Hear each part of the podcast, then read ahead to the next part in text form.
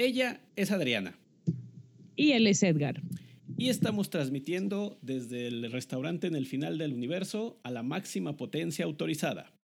Bueno, pero algo es algo, ¿verdad? Pues peor es nada. ¿Entendieron? ¡Sí, profe!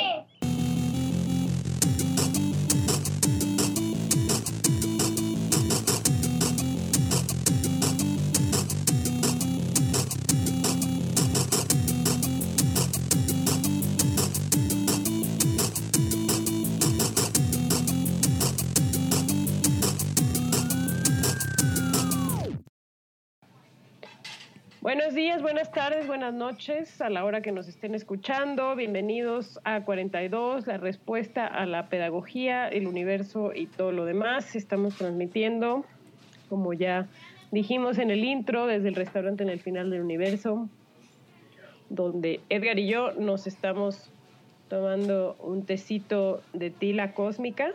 Sí, ya a estas horas del, del día el café es catastrófico para nosotros. En realidad son estas horas del día, pero son todas las horas del día a la vez porque está ocurriendo el final del universo. Siempre me he preguntado cómo se verá eso y qué le estaría pasando a la materia del cuerpo cuando eso ocurre. ¿Son preguntas que me debería de estar haciendo o simplemente nada más digo, pues ya qué? Pues son preguntas que deberías estarse, estarte haciendo porque así es como se llega a los grandes descubrimientos, creo yo. Ah, es como cuando sale Bart Simpson preguntando eh, ¿cómo, cuál es el sonido de la palma de una mano. Ajá. Mm, Si un árbol cae en el bosque, y nadie Y no hay está para escucharlo. ajá. ¿Hace ruido? Ese capítulo es muy bueno cuando hace el to- el- la competencia de golf con Todd Flanders. qué bonito. Bueno, días sin hablar de los Simpson, cero. Cero. Pero bueno. Pero bueno, a ver, Los Simpson es una muy buena manera de empezar nuestro tema de hoy, mi estimado. ¿Por qué? Cuéntame. Estoy ávido de conocimiento. Cuéntame. Ay, en tu ca- ¿No? ¿No eres fan de Lucerito? De Lucerito sí. De Lucero sí, hasta que se divorció de Mijares, ahí ya la odié con toda mi alma. Porque mató, porque mató animalitos. Porque mató anima. No, porque dejó a Mijares. Pobrecito. Sí. Fíjate que yo fui a un concierto de Mijares hace relativamente poco. El que hace con Emanuel. Sí. Conciertazazazazazo. Sí, pues es que los dos muchachos salieron de los ochentas, entonces todavía tienen un poquito de cosas bien hechas. Pero bueno, la onda es que eh, las canciones como de Dolido, todo el mundo decía, ah, esa se la dedica a Lucero. Y pues es que uno no sabe en qué términos, ¿Habrán quedado? sí, o sea, no, no puede uno asegurar nada. Así es. Pero bueno. Pero sí, tal vez me desvié poquito, ¿no? El tema de hoy no era Emanuel y Mijares. ¿No? Demonios. Bueno. ¿Qué sí vamos a ver el día de hoy? Sí, vamos a ver el día de hoy. No, no sé, ¿No sabes? Eh, no, no, no estábamos aquí para hablar de lo primero que nos viniera a la mente. Pues habitualmente eso hacemos, pero pues la iluminación nos llega pronto, entonces casi casi al momento de empezar a grabar ya sabemos de qué, de qué vamos a hablar. Hoy vamos a hablar de la educación básica.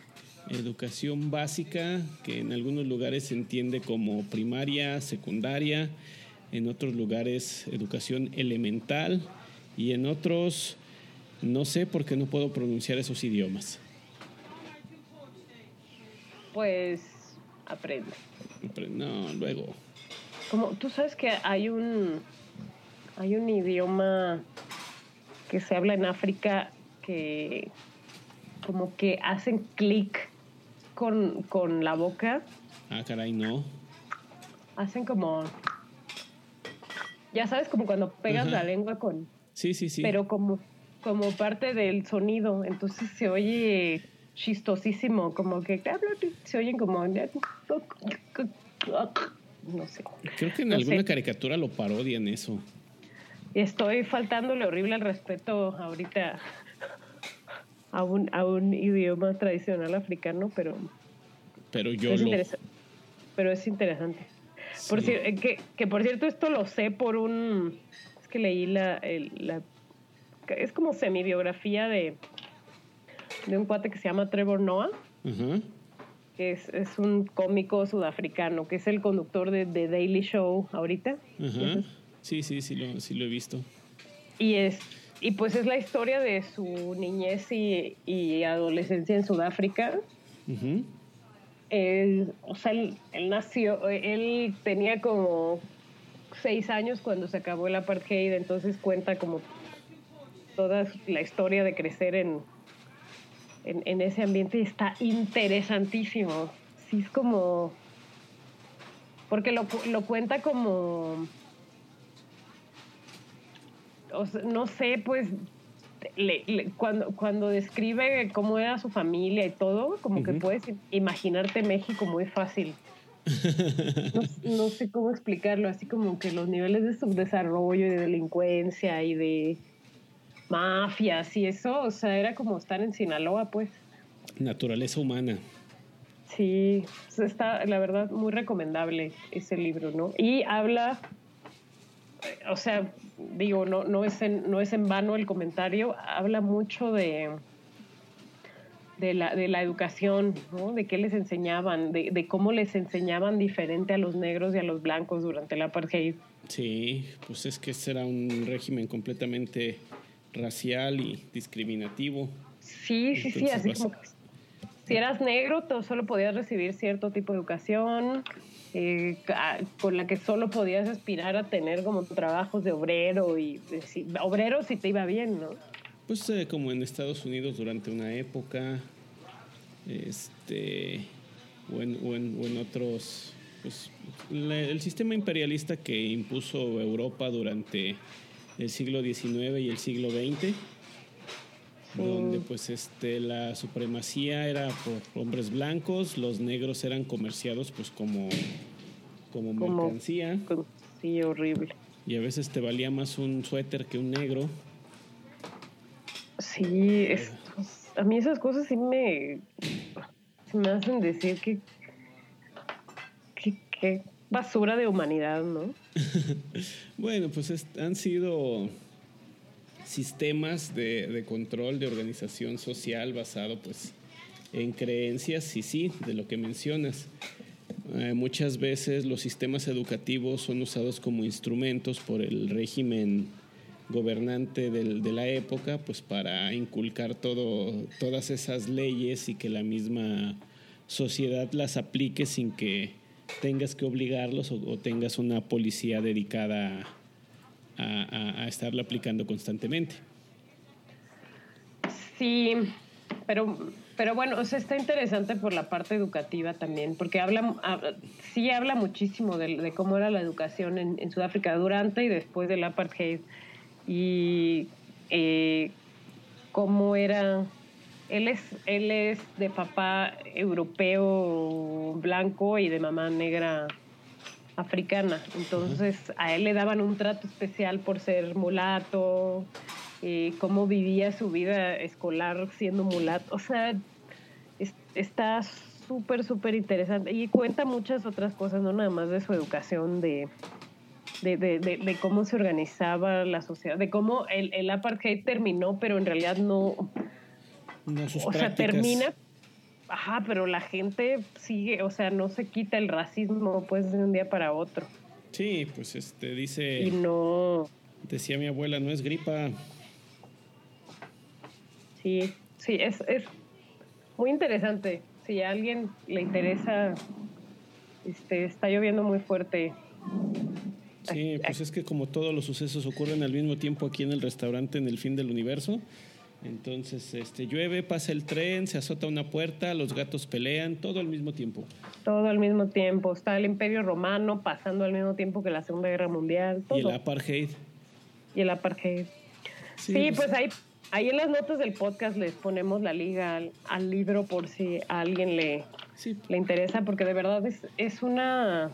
se te mete en la cultura, ¿no? Te, te lo cuenta muy de, de, de, corazón, así, de, historias como de qué comía, cómo vivía, qué, qué hacía.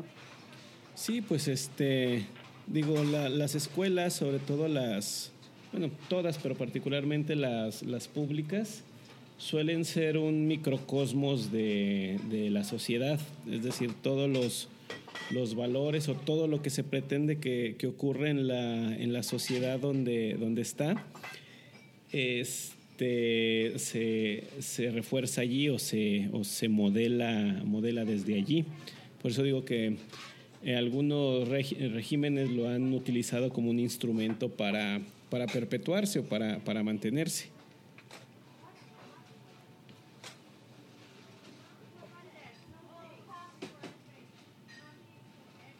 En fin, pero bueno, vamos, vamos pasando al tema, ¿no? Vayamos. ¿Qué queremos decir hoy sobre la educación básica, Adriana?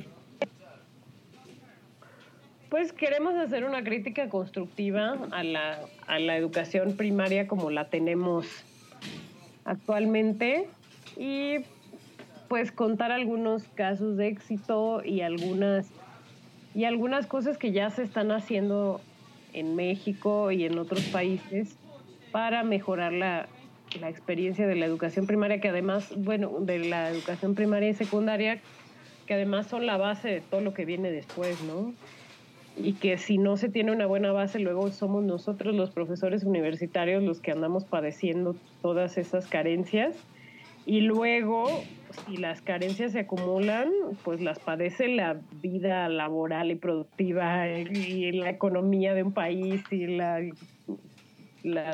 oferta laboral y se vuelve como una avalancha de destrucción. Dímelo tú que te toca revisar los ensayos de las generaciones actuales. No, cállate. ¿No, te, ¿No te tocó esa, esa, esa llaga? No me digas cosas tristes. sí, este, bueno, eh, algunos psicólogos dicen que el comportamiento que tenemos como adulto, todo se forma en la, en la infancia, que a veces es consciente, muchas veces es, inconsciente. Y, pero sí, todo lo que, cómo vas a reaccionar y cómo vas a hacer en tu vida adulta se define particularmente en, en la infancia. Me parece que es hasta los 10 o 12 años. Y a partir de allí hacer cualquier cambio pues ya es muy, muy complicado como eso de que no aprendes a escribir correctamente, este, es difícil que se te quite. Sí, sí, sí, sí. Yo tenía, yo tenía un compañero en la, en la universidad que pues era, era, era listo, hacía varias cosas, pero tenía una ortografía terrible y por más que le poníamos ejercicios, lo mandábamos a leer o le corregíamos, no se le quitaba. Sí, sí, sí, sí. Y, y eso es como muy básico, ¿no? Eh, ¿no? Nuestros padres, nuestros abuelos aprendieron a, a leer, ¿no? Por ejemplo, mi, mi, madre, que tiene ahorita 60 y algo, pues era, era secretaria y pues tenía que escribir muy bien y tenía que tener muy buena ortografía y no había no había computadoras, no había internet, no había Facebook, no había muchas cosas, pero ella tenía que escribir muy bien y mi mamá efectivamente redacta muy bien y tiene muy muy muy buena ortografía. Eh, pero más allá de esas habilidades de, del mundo antes del, de la revolución tecnológica, pues ahorita, pues ahorita las, las personas no solo tienen que aprender a expresarse, tienen que aprender a pensar de manera crítica, a discriminar información, porque tenemos, ya lo hemos hablado aquí en el podcast, bombardeos de información impresionantes. Eh, tienen que aprender valores, tienen que aprender a respetar la privacidad, tienen que aprender sobre ciudadanía digital. Sobre todo ahora en un ambiente multicultural Digo, antes era, eh, te limitabas a, tu espacio geográfico y pues, cuando bien te iba a tu país, pero ahora convives con varias culturas a la vez y es muy fácil. Sí, a, aparte, ¿no? O sea, en aquellos tiempos, en los tiempos pre-internet, pues uno podía hacer su chiste de políticamente incorrecto de alguna cultura en particular, ¿no? O sea, algo... Chistes de gallegos. No sé, chistes de gallegos, chistes racistas sobre asiáticos, chistes racistas sobre cualquier otra raza. eh, no sé, hablar cosas horribles de los musulmanes y lo decías en la comida de tu casa y nadie podía, y, y ya, y ahí se quedaba, y jamás en la vida te iba a escuchar un musulmán. Uh -huh. Pero ahorita vas al muro de Facebook de una página de un producto internacional y haces un comentario así y puedes lastimar a, a, una persona que ni la debe ni la teme diciendo un comentario racista o ignorante o insensible, ¿no? Insensible particularmente. Que pues justamente de eso queremos comenzar a hablar el, el, eh, el día de hoy en este, en este episodio de cómo pues este con la con las circunstancias actuales con el entorno en el que estamos eh, estamos buscando o se pretende que la que la educación básica comience a, a funcionar es decir cómo van a, a, formarse o para qué va, va a estar allí con los niños que están entrando ahorita que son qué modelo 2012 modelo 2012, me parece, sí. Sí. Así, a los seis. A los seis. No, no puede ser que los que nacieron en 2012, si 2012 fue antier. No, fue hace poquito. Yo eh, me estaban pasando sucesos muy trágicos ese año. ¿Fue el año en que te conocí? No, tú me conociste en 2011. No, no, no puede ser, eso no puede ser. Ah, entonces me conociste en 2013. Eso sí puede ser. Sí, sí, 2013. Bueno, sí, pues en, en, en, esos entonces estábamos, estaban naciendo los niños que ahorita están comenzando la, la educación primaria.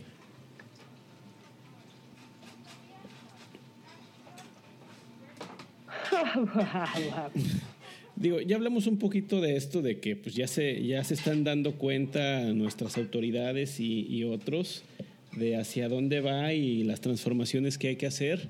Digo, hay que remitirnos un poco al, al episodio donde hablamos de la reforma educativa, porque una cosa pues nos queda clara a todos, que el sistema que se venía utilizando ya no es vigente y sus resultados ya no serán suficientes para lo que, para lo que viene que son este, pues, las, las culturas altamente interconectadas, pues que en 2050 vamos a ser 10 mil millones de personas, que la tecnología está reemplazando a un montón de, de, de cosas que se hacían anteriormente por humanos, entre otras cosas.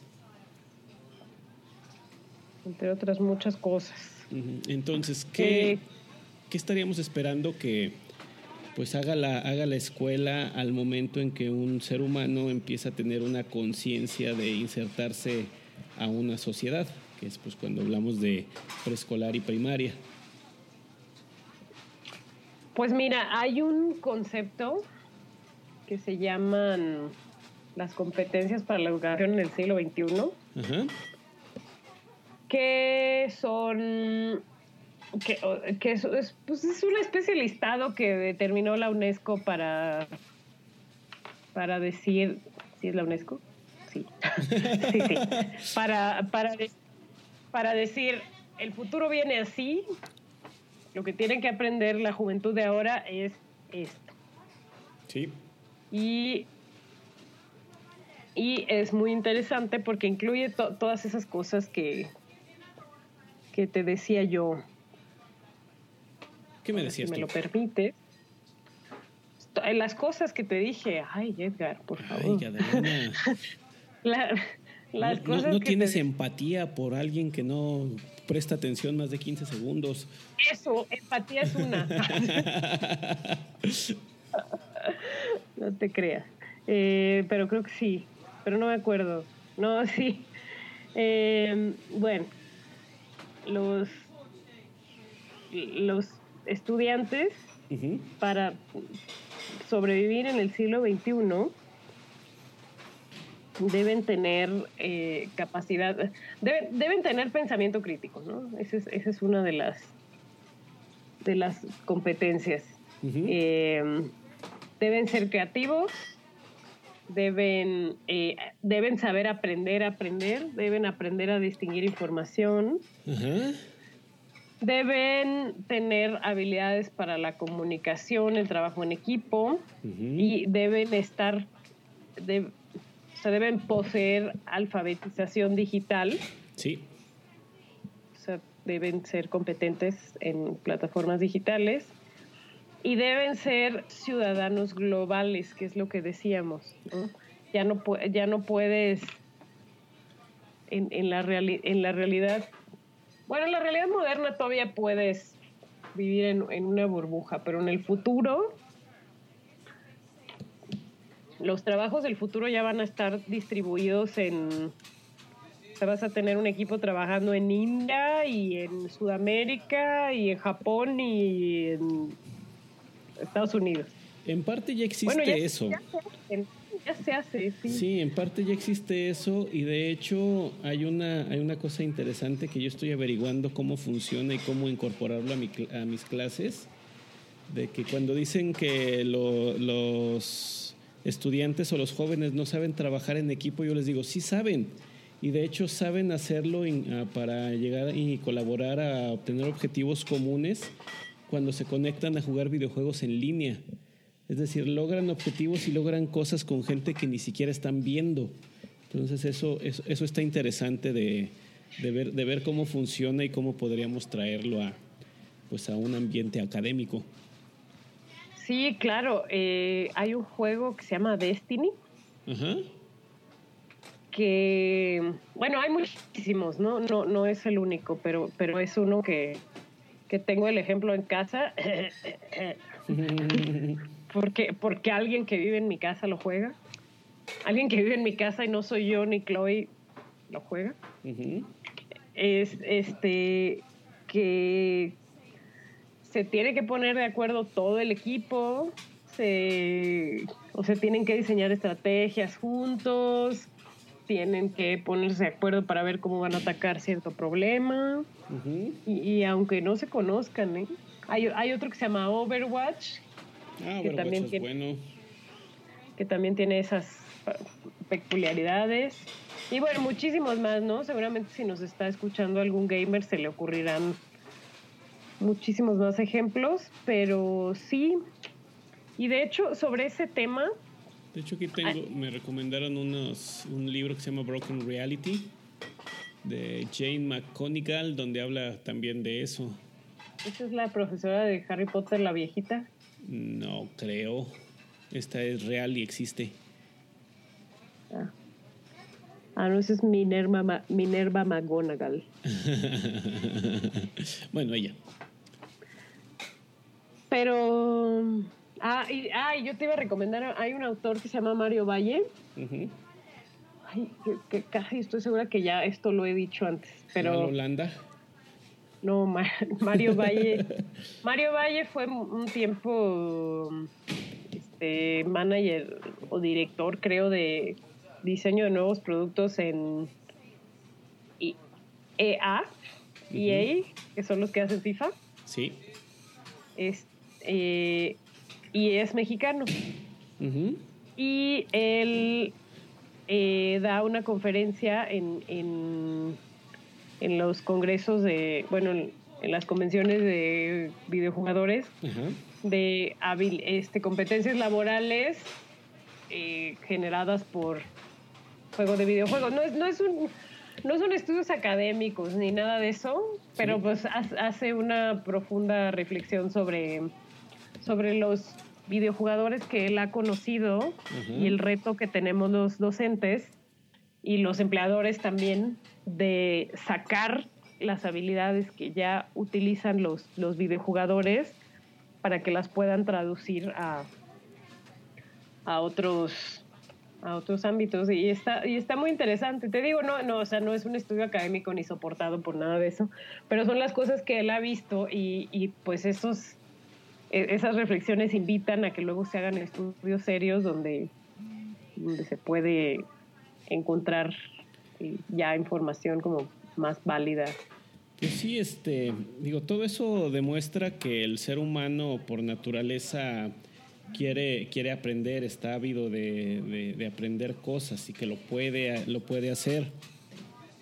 Este, esta, estas cosas que ocurren en la, en la actualidad de cómo se organizan las, las generaciones este, modernas, de que ya el poder de convocatoria es muy, muy elevado, cómo transmiten mensajes cómo, cómo colaboran, pues nos, muestra, nos muestra todo, todo, todo eso.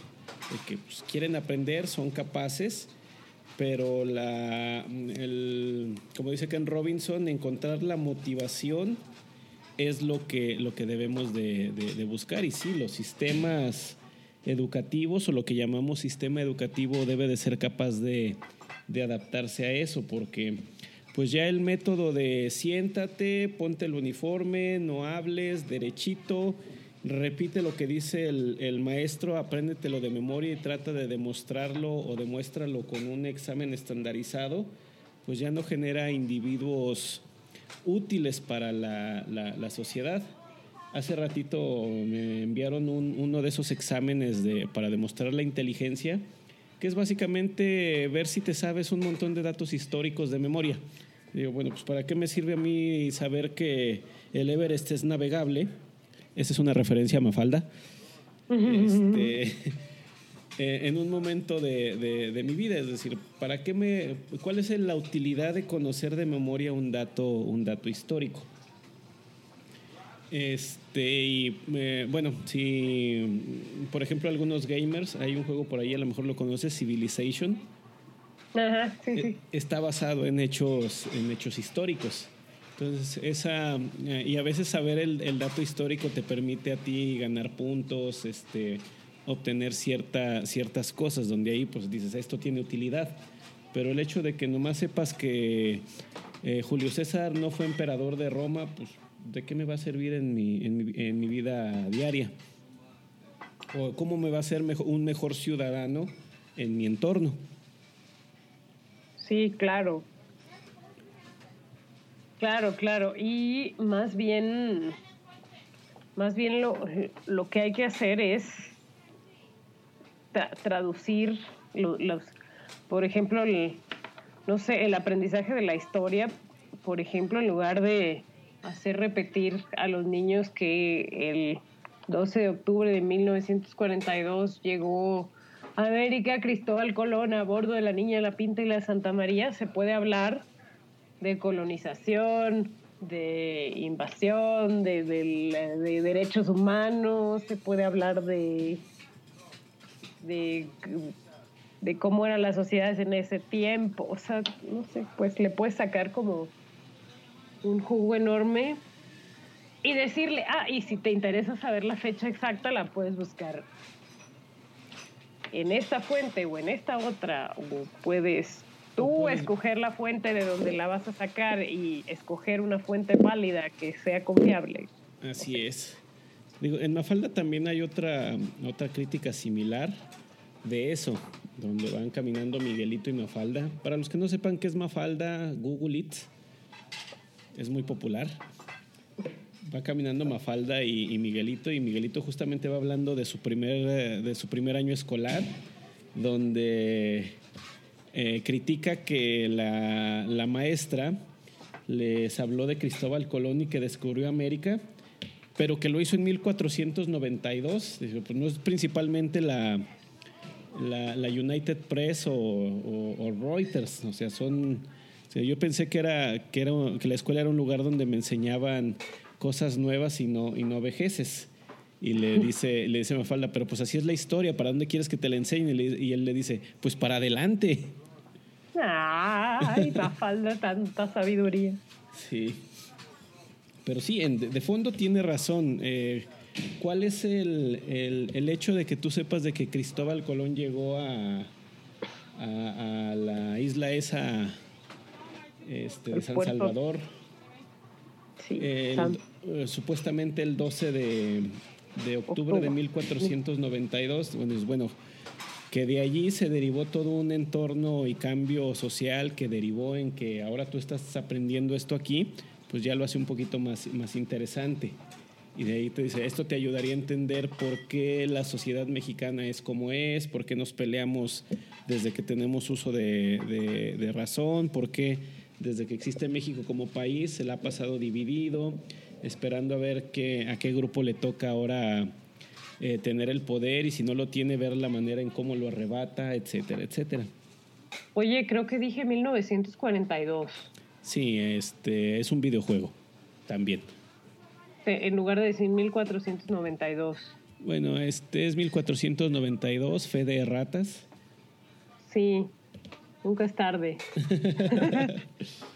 nunca es tarde para corregir los errores. Entonces, este estamos de acuerdo en que esa forma de, instruir o esa forma de desarrollar al individuo ya no nos traerá beneficios en la, en la época actual. Probablemente lo tuvo, tuvo su utilidad, funcionó, pero en este momento ese sistema se encuentra agotado.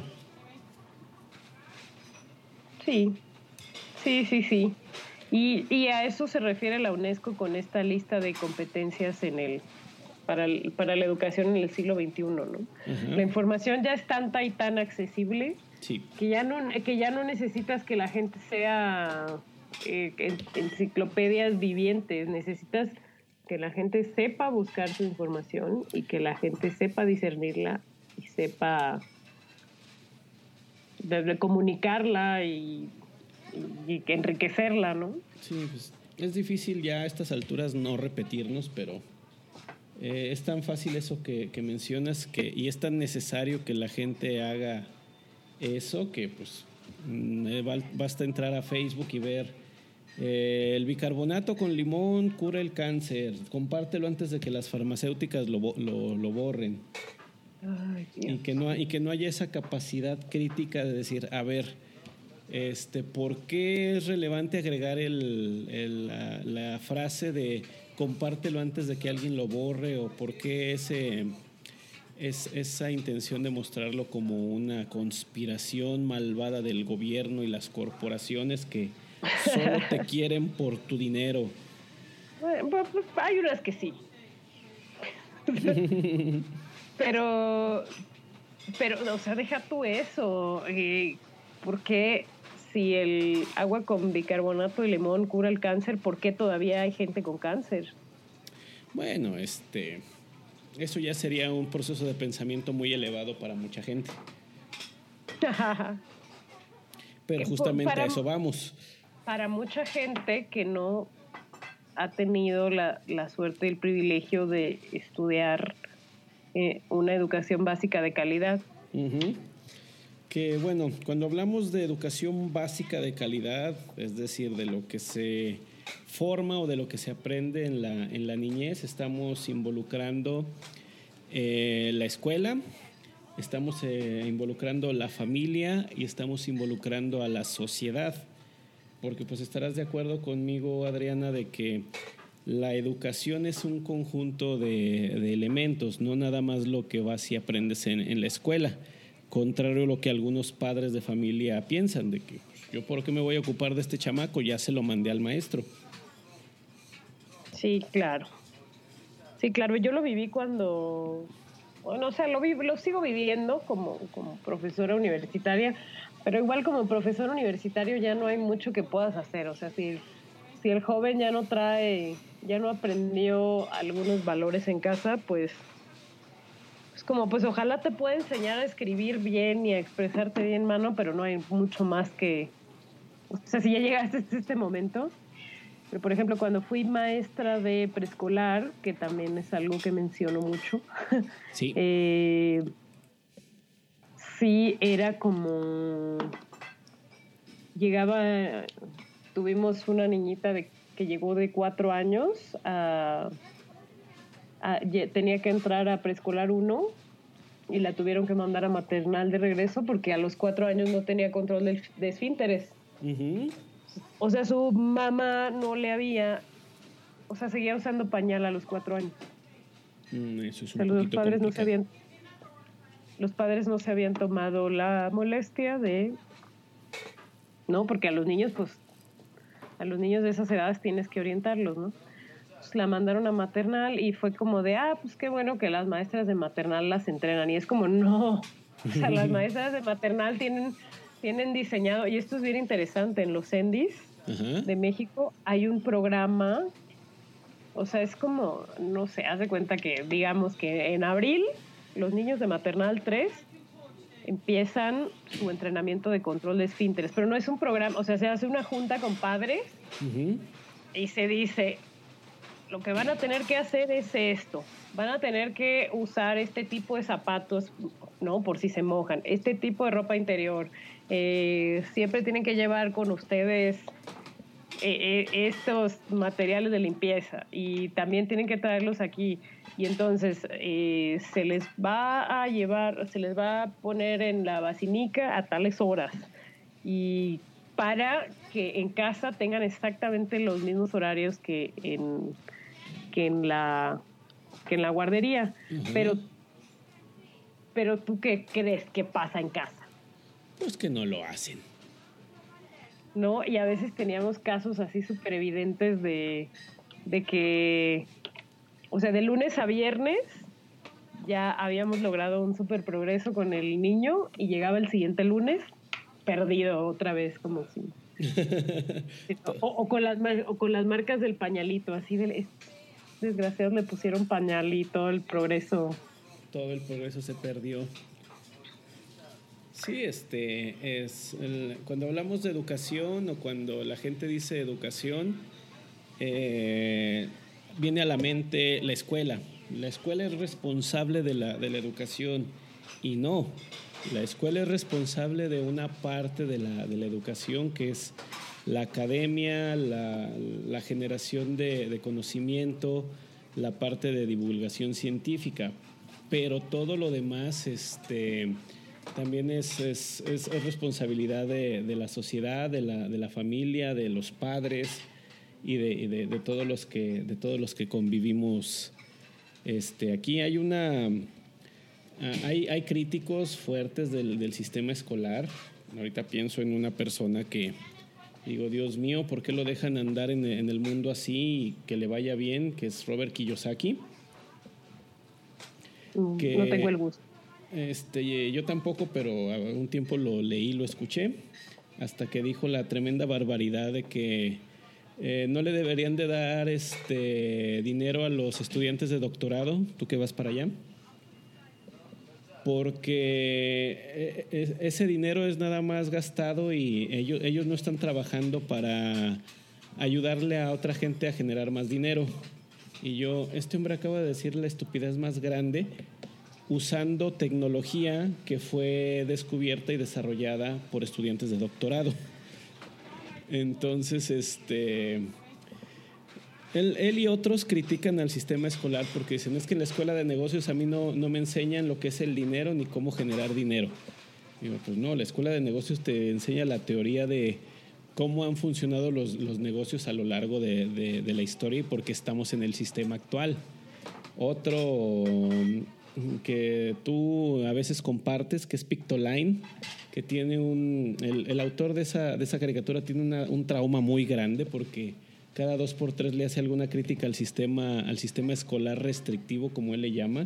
Y digo, pues creo que nada más estás resentido por alguna razón, pero lo que dices o la crítica que haces está mal encausada o equivocada, porque él dice que la escuela nada más sirve para desarrollar la lógica matemática y yo pues no sé a cuál escuela fuiste, porque la, la- la escuela no se trata de, no se trata de eso, no, no define a la inteligencia con base en, en eso nada más. Hay- Bueno, ha- hay unas que sí. O sea, Ah. tienes, tienes que aceptar que... Sí, eso que iba, a- eso iba a decir que hay este, pruebas y hay cosas que se han desarrollado para medir inteligencia basado, basado en eso. Pero pues son cosas que se, que se trataron en, a principios de siglo o a finales de, perdón, a principios del siglo XX, a finales del siglo, del siglo XIX, que por ahí de los años de 1970 dijeron, bueno, pues eso no es suficiente. O sea, está bien que lo usen, pero mm, eh, ya, no, ya no lo vamos a, emplear así. O sea, eh, hace mucho que la prueba del IQ dejó de ser una vista como la medida de la inteligencia. Pues sí, pero también hubo hace mucho que muchos profesores no toman una capacitación docente donde les hayan dicho que eso ya no se usa. Ah, esa es otra cosa. Digo, sí, las, las, escuelas deben de tener esa... Por eso me le echo tanto a los que están en contra de la evaluación docente. No, no me toques ese mal. ¿Qué dicen? Este... A ver, ¿por qué nosotros sí nos sentimos con el derecho de evaluar a los estudiantes, pero los profesores no debemos de ser tocados en ese aspecto. Sí, yo, el, el válgame Jesucristo, Alanis Morissette va a cantar en Guadalajara. Ah, ok. Sí, soy una anciana. Alanis Morissette es muy bien, es, es muy noventero. Pero bueno, ¿qué estaba diciendo? No sé. ¿Qué? ¿Qué?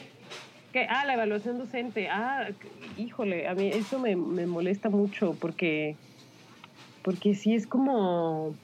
¿Y cómo, ¿Y cómo vas a saber si puedes ser mejor en tu trabajo o no te importa? Yo tengo hueso y ya. Nadie me lo toque. Sí, sí, sí. O sea, todos queremos defender nuestro trabajo y todos queremos que no nos lo quiten, pero pero con base en desempeño, no con base en un derecho por decreto. Pero el, el o sea, gánate pues tu lugar ahí, ¿no? Hazte digno de ese lugar que tienes. Ajá. Que es lo mismo que buscamos con, con, con, la, con la educación, decir, eh, gánate un puesto adecuado en esta, en esta sociedad con base en tu desempeño como individuo como miembro este, beneficioso para, para el grupo, no con base en pues un resultado que bien pudiste haber obtenido por suerte, por casualidad, por trampas o por otro, por otros motivos. Por cualquier motivo, o por, por herencia. Por herencia. Luego, luego, sí, luego hay. Ay, no sé, eso se me hace eso, se me hace muy... O sea, si quieres, digo, no, no, no estoy en contra de que un hijo diga mi padre fue propia voluntad diga mi padre fue un gran profesor, yo quiero ser un, gran profesor como él. Y, y, en un momento dado el padre diga, ok, vamos a seguir todo el debido proceso para que tú puedas hacer eh, lo, mismo que yo, si es que es el camino que quieres tomar y entonces, eh, pues, se siga el, proceso adecuado y que de pronto alguien, porque bueno, o tampoco estamos en el mundo perfecto, y que de pronto alguien diga, ah, mira, es el hijo de fulano y además de ser el hijo de fulano ha tomado eh, ha cumplido con todos los requisitos, no va a entrar, pero no porque sea el hijo de nadie, sino porque cumplió todos los requisitos y seguramente será tan bueno como lo fue su padre. O sea, pues esas cosas pueden pasar, ¿no? Pasa con médicos, pasa con abogados y entonces hay gente que tiene prestigio porque carga linajes de, de, de familias de médicos o de abogados, pero de no importa lo que pase, heredarás mi plaza. es, hay que ganarse las cosas. Pues sí, es lo, que pensamos aquí en, bueno, eh, fuimos educados en la cultura del esfuerzo. El, esfuerzo y el, y, el, y el logro, no del compadrazgo, de estirar la mano y de, y de, y de esas cosas.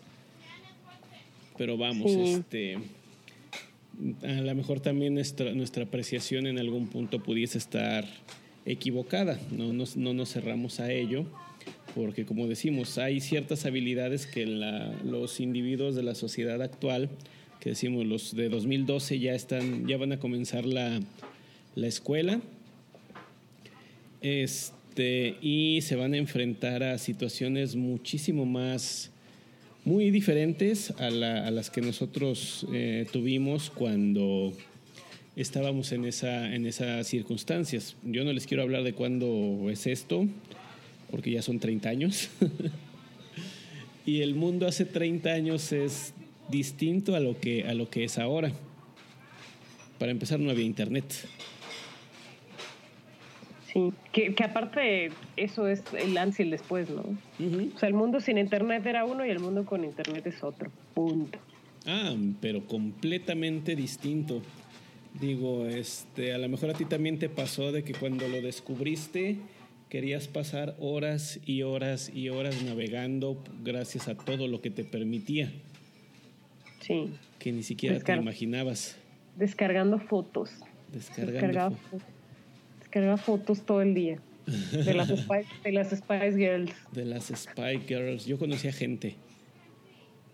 Ah, claro. A mí me daba miedo. A mí no.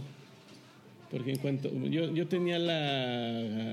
Eso de que en cuanto empezaba a notar algo raro me desconectaba. Y dije, vuelvo a mi lugar seguro. Ah, y luego se conectaba uno bloqueando el uso del teléfono de toda la familia.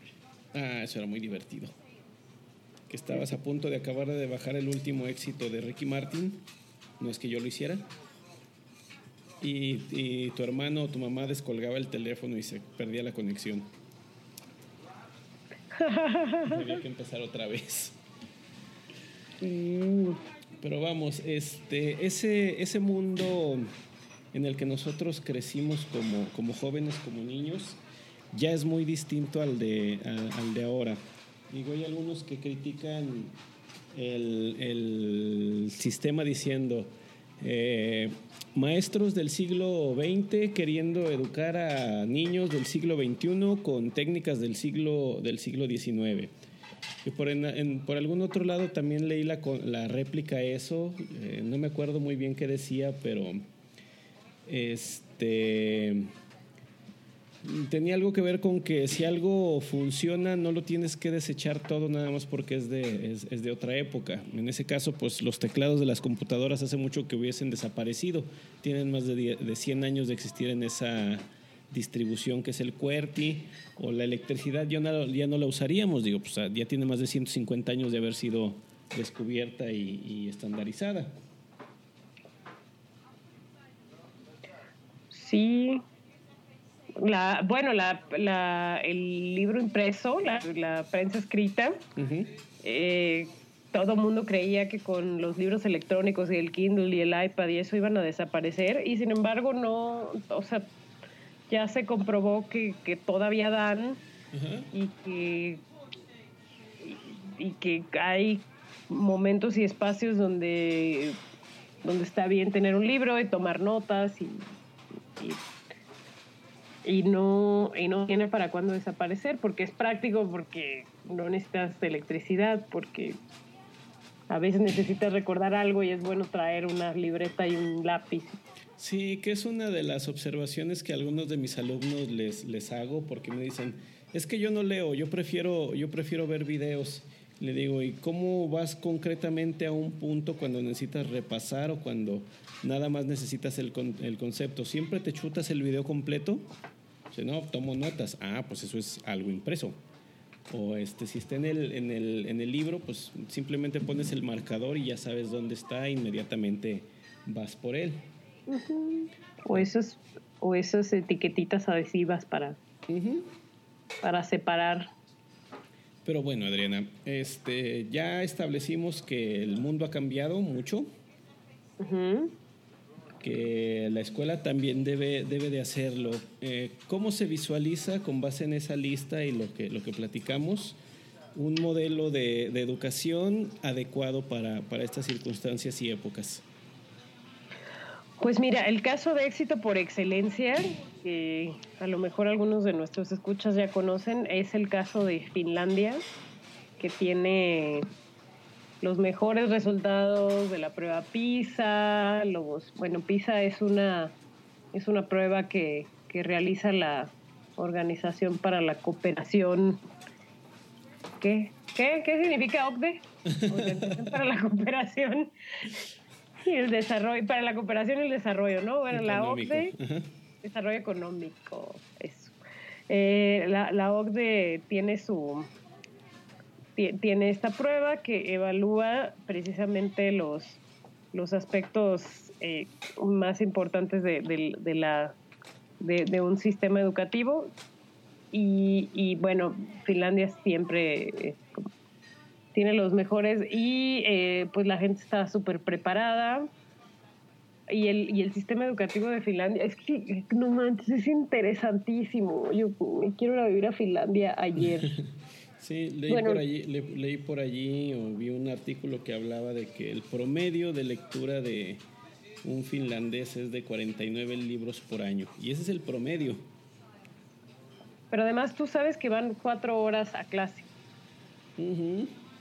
van cuatro horas a clase, no tienen tarea, no les dejan tarea, o sea, salen de clase y hacen lo que se les da la gana, y sin embargo, son, tienen el mejor sistema educativo. O sea, es súper eficiente, súper intensivo, súper funcional trabajan muchísimo en equipo, trabajan, tienen como laboratorios interdisciplinarios, eh, no hay como separación de, de materias. O sea, es School of Rock, ¿no? que es de las películas favoritas de 42, como bien lo saben. Sí. Eh, es este, que, o sea, trabajan en un proyecto y entonces van las cuatro horas a trabajar en ese proyecto y de ese proyecto adquieren conocimientos matemáticos, científicos, este, de lenguaje y llegan a su casa a estar tranquilos para el otro día levantarse, ir cuatro horas a la escuela y, y, este, y tienen también áreas que, de especialización, o sea, también salen y se pueden especializar en, en ciencias, en administrativas, en, así como, como en algunas preparatorias de aquí de México. Y eh, ¿Qué más? Ah, bueno, los docentes, eh, pues, o sea, los docentes, eh, es, es, un gran honor ser docente en Finlandia. Gana, ganas muy bien y... Ganan como doctores y ganan como este, políticos más o menos. Y es como, y en verdad es como, órale, eres profesor, qué, qué bien, qué honor, no es como aquí que, que es como que yo digo que soy profesora y es como, bueno, ¿y después qué vas a hacer? ¿De qué vas a vivir? Y no, para mí es como que me preguntan como, ¿y, ¿y qué sigue en tu vida profesional? Pues como que, ¿qué sigue? Como que, ¿qué sigue? Sí, pues no, ven, al profesor como alguien que, sí, sí me ha pasado de que lo ven como alguien que no, sirvió, no sirvió para la vida profesional y por eso, por eso está allí, cuando es al revés.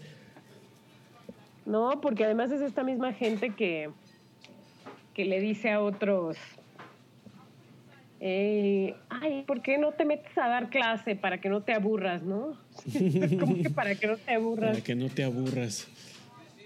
Sí, este, bueno, pero, pero, estaremos de acuerdo que el, el sistema finlandés eh, involucra todos los elementos que mencionamos antes. Sí, la educación se da en cuatro horas porque estas cuatro horas se dedican a la, parte científico, matemático, lógica, pero eh, como tú mencionabas hace rato, la sociedad entiende que también debe de hacer la tarea en, casa, debe de desarrollar ciertas cosas allí para que sí, vayas a tu casa, pero pues Allí tienes bibliotecas, tienes acceso a, otro, a otros recursos, tiene, tienes actividades que seguir haciendo, no nada más para que la, la escuela decida qué sigue y qué, qué, no.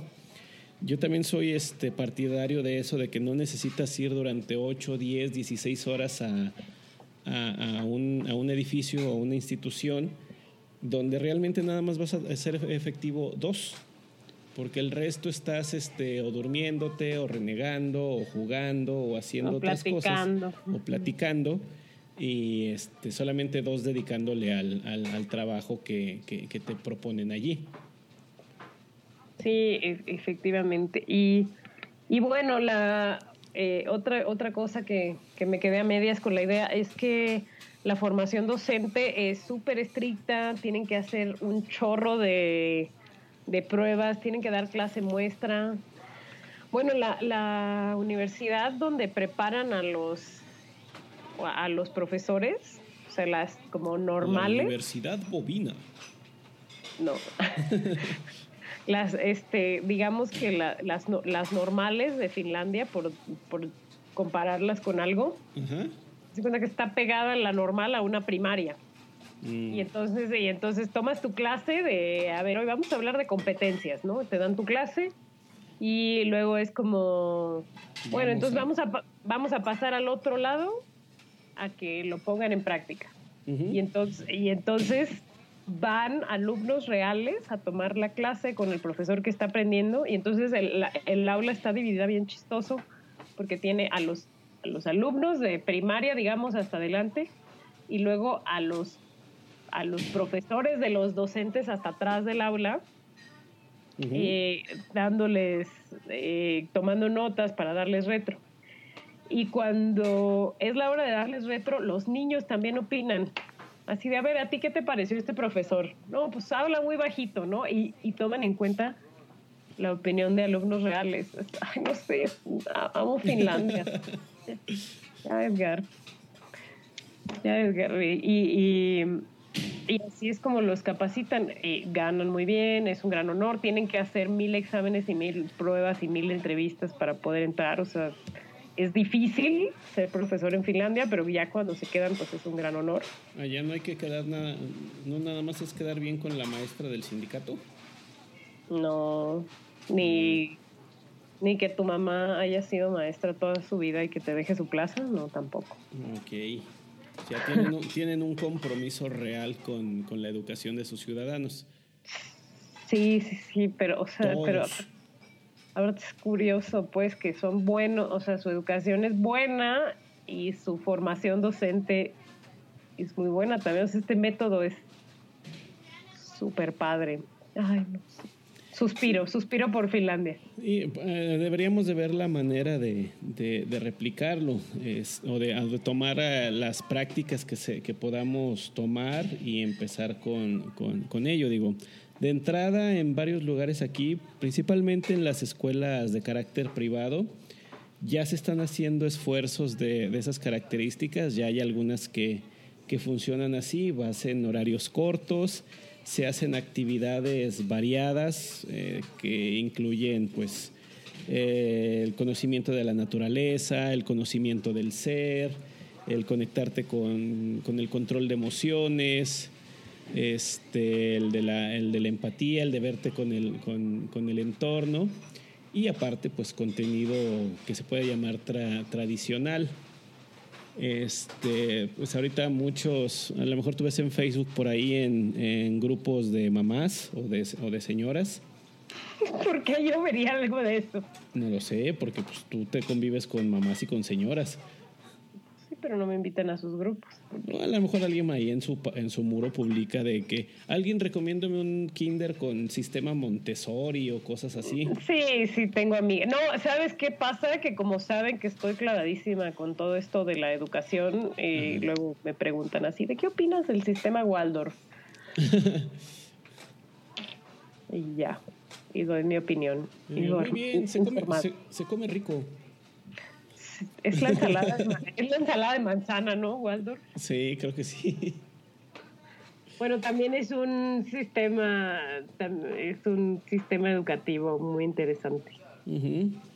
Waldorf, pero es, es para otro capítulo. Sí, pues están, están allí alguna, algunas alternativas. Hay padres que ya, ya, ya buscan eso, ¿no? Una escuela eh, de, de, de, corte habitual, donde pues El, método es muy, muy conocido, buscan este, este tipo de, de, academias. Hay otros que hacen homeschooling, los enseñan en, casa, que yo en mi opinión es, está bien, pero estás privando al, al niño de, esa parte de convivencia con, en grupo de, de, enfrentarse a conflictos que solamente ocurren cuando tienes a muchos seres humanos juntos y que también son muy útiles para sobrevivir en este mundo.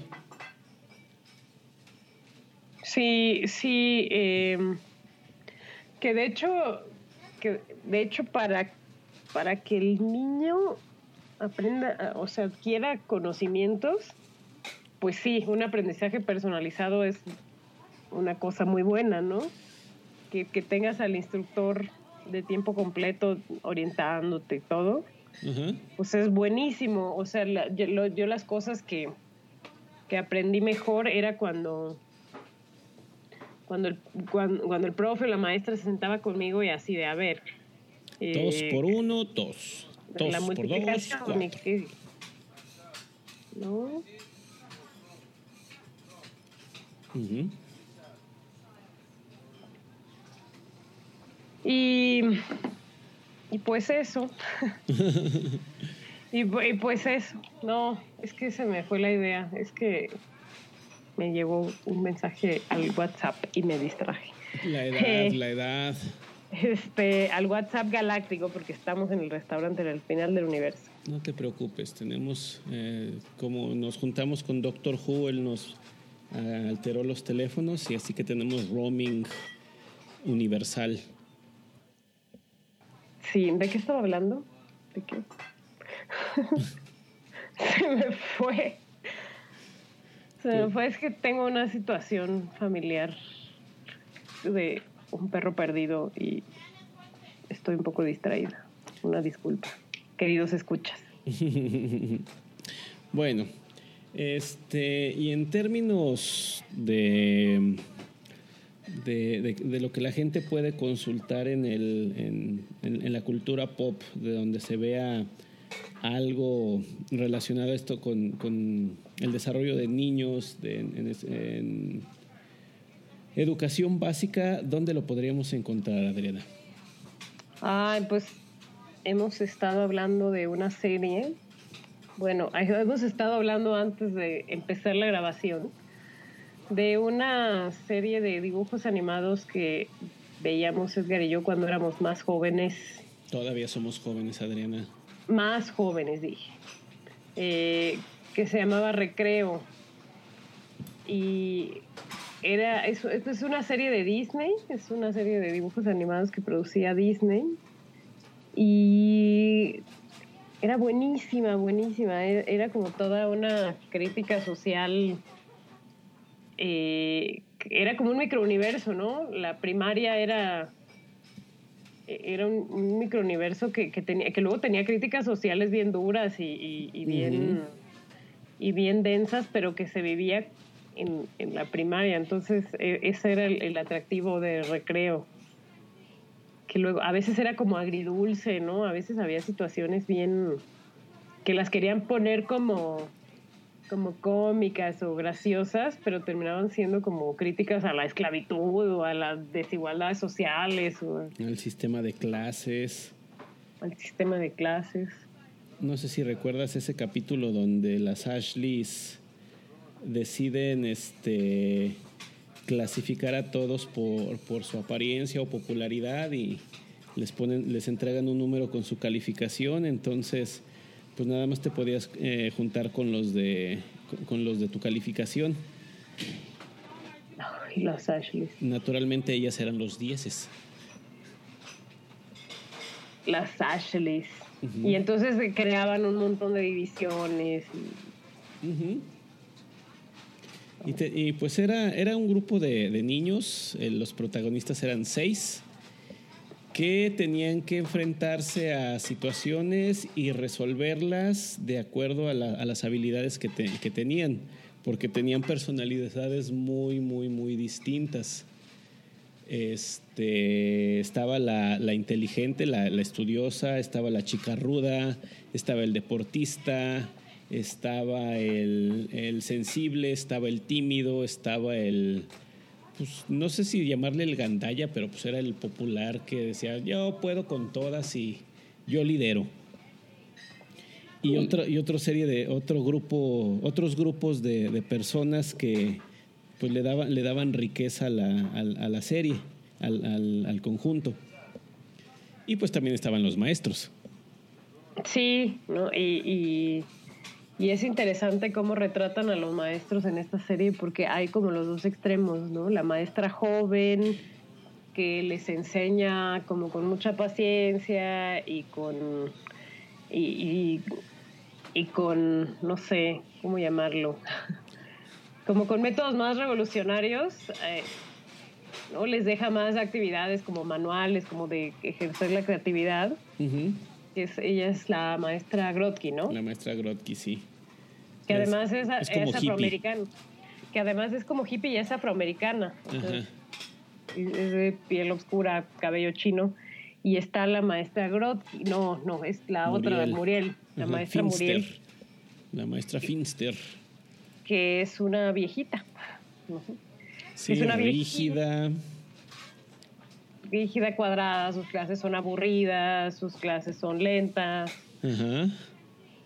Y, y es muy simbólico. O sea, no sé, el, el, el, creador de la serie era un sociólogo. Eran dos señores, Paul Germain y Joe algo. ah, ok. Sí, ahí, googleenlo. Porque porque a Edgar le cuesta mucho trabajo pronunciarlo. Sí. Pero bueno, era, era muy buena serie. Era, o sea, para los niños era muy buena. O sea, si la veías como, si la ves ahorita como adulto, pues obviamente la encuentras como, como toda esta crítica a la sociedad que es muy interesante. Uh -huh. Pero, pero como niño también es, era súper disfrutable, ¿no? Uh -huh pero tenía, tenía ese contenido donde la, la, serie ocurría en una escuela, la mayor parte del tiempo era la vida dentro de una escuela y pues la serie se llama Recreo, entonces la mayoría de las situaciones ocurrían en el, en, el recreo, donde los niños tenían que pues tomar decisiones que tenían que ver con, con sus derechos, con sus libertades, con sus creencias, con lo que estaban de acuerdo, con lo que estaban en, desacuerdo, enfrentarse a, cosas como pues una, una, vigilancia rígida, como las decisiones extrañas que a veces tomaba el, el, el director, como conocer personas, o este, me acuerdo mucho de un capítulo donde hablaban de la, de, la tolerancia, pero la base era los microbios. Como decía, como posturas decían que los microbios eran completamente malos y había que eliminarlos a todos, como otros decían, no, los microbios son nuestros amigos y tenemos que cuidarlos a todos. Y llegaba la racional a decirles, bueno, yo me enfermé por los, micro, los microbios, pero también los microbios me curaron, entonces este, ninguna de las dos posturas es la, es, la correcta, no, no puede ser completamente enemigo o completamente amigo de, de, ellos. Entonces tú lo veías desde una perspectiva en que decías, bueno, eh, estas personas o estos individuos que eran niños de cuarto, cuarto grado o quinto. Cuarto, quinto, no sé. En una, en una de esas eh, evolucionaron, ¿no? Porque la serie sí duró algunos años. Seis temporadas, dice aquí. Pues sí, pero pues, es como los Simpson que ya tiene 30 años y Bart Simpson sigue teniendo 10 años.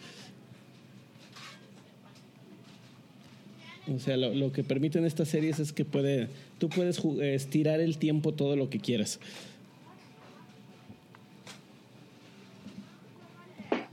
En fin. Pues este, sí recomendamos que, que, lo vean. Este, ya no lo pasan en la, en la tele, pero lo pueden encontrar en, en, algunos lugares. En Netflix está la película.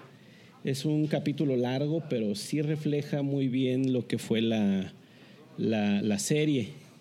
Este, ya si lo consiguen por allí en, en algunas tiendas, lo, lo pueden comprar y verán a lo que nos referimos con esto de que la educación no corresponde únicamente a lo que se ve en el aula o lo que nos corresponde a nosotros los, los profesores. Es algo un poco más complejo por todo lo que tiene que enfrentar un individuo que se integra a una sociedad como la que tenemos. Hay que recalcar que cuando se hizo recreo no, no era popular el Internet. Así que no verán celulares, no verán Facebook, no verán cosas parecidas allí.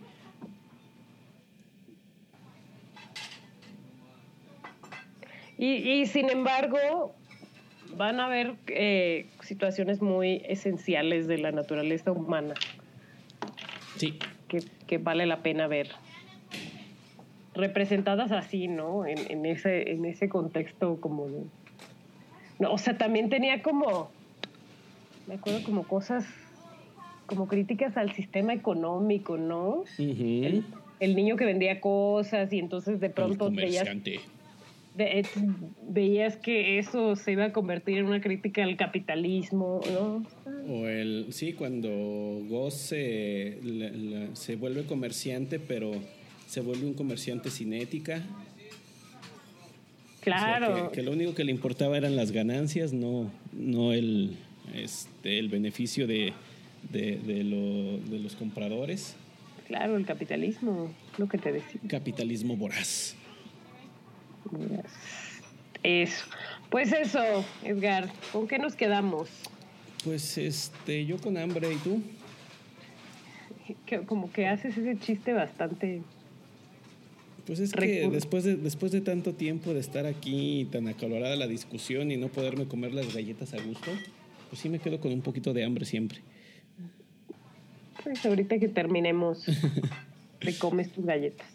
Pues yo me quedo con que mm, poco a poco el, sistema va a cambiar, digo, es algo, algo natural. Y de decirle a, los profesores que pues hay que abrirse a, ello, no hay que estar en, esa rigidez como mencionábamos de, de, la caricatura de la maestra Finster, de que ya nosotros somos así, vamos a tener que, vamos a querer seguir aplicando los mismos métodos porque los chicos van a encontrar la manera de darnos la vuelta, eh, como lo hacían en la, como lo hacían en la serie, sino de que adoptemos esa postura de, ok, vamos a encontrar la forma de incorporar todo eso en beneficio de, de todos. Nosotros también debemos de estar aprendiendo constantemente, no somos los depositarios de todo el saber ni de todas las técnicas, entonces si la escuela se trata de generar conocimiento, no dice que se limita únicamente a los, a los estudiantes, sino a todos los que tengan contacto con ella. Así es, pues, pues yo me quedo con... Con hambre. Me quedo con, pues no, con preocupación por el perrito perdido que te... que te platiqué en el próximo episodio, les diré si apareció. Este, pero, pero no, pues me quedo con, con ya, o sea, desgraciadamente ya nos toca recibir a los estudiantes muy, muy entrada su, su educación y ya con algunas mañas adquiridas, pero pues sí, sí te invita a la, a la reflexión sobre, sobre los, lo que tenemos que inculcar en, en la gente chiquita. Sí, pues este es... O sea, los niños, me refiero a los niños. A los niños. No a las personas adultas de estatura corta. Me, me, refiero a los niños, ¿no? Hay que, hay que ir desarrollándoles competencias y preguntándoles, ¿y tú por qué crees que sea eso? Y, y, entonces, ¿y qué crees que sea mejor para ti? Y, ¿no? Y ¿no? obligarlos a, a que se cuestionen cosas, a que piensen cosas, a que a que, a que si llega así de mamá, en la escuela me dijeron que el que mi abuelito que tiene cáncer se va a curar si toma bicarbonato con limón. Uno debe sentarse y decir, a ver, ¿por qué crees que, por qué crees que sea eso? ¿Cómo podrías comprobarlo? ¿Qué dice esa gente? ¿Qué dice otra gente? etc, etc, etc. Ajá, ¿Qué dicen los doctores? A ver, vamos a buscar información, a ver. Vamos a ver, no, de ahí no, esa página no nos va a servir porque es un blog que escribió una persona, pero que escribió una persona que no está respaldada por ninguna institución. Sí, al niño de seis años. Sí, es, es académico sobre el cáncer. No, pero este, lo- los vas introduciendo de, de- de alguna manera. Son despiertos, su cerebro está listo para recibir información y decir, en el momento en que ya no, le, ya no les cuadre, pues empiezan a hacer preguntas. Sí, sí, sí. Y no, pero, o sea, sí puedes agarrar el teléfono y decir, a ver, vamos a hablarle a, a algún doctor que conocemos y él te va a explicar por qué eso no puede ser. ¿no? Ya. Efecto. Muchas cosas, ¿no? O sea, sí podemos como adultos, ¿no? Y si no somos padres, como, si, si no Yo sé. sí soy bien padre, no sé tú. Yo también soy bien padre.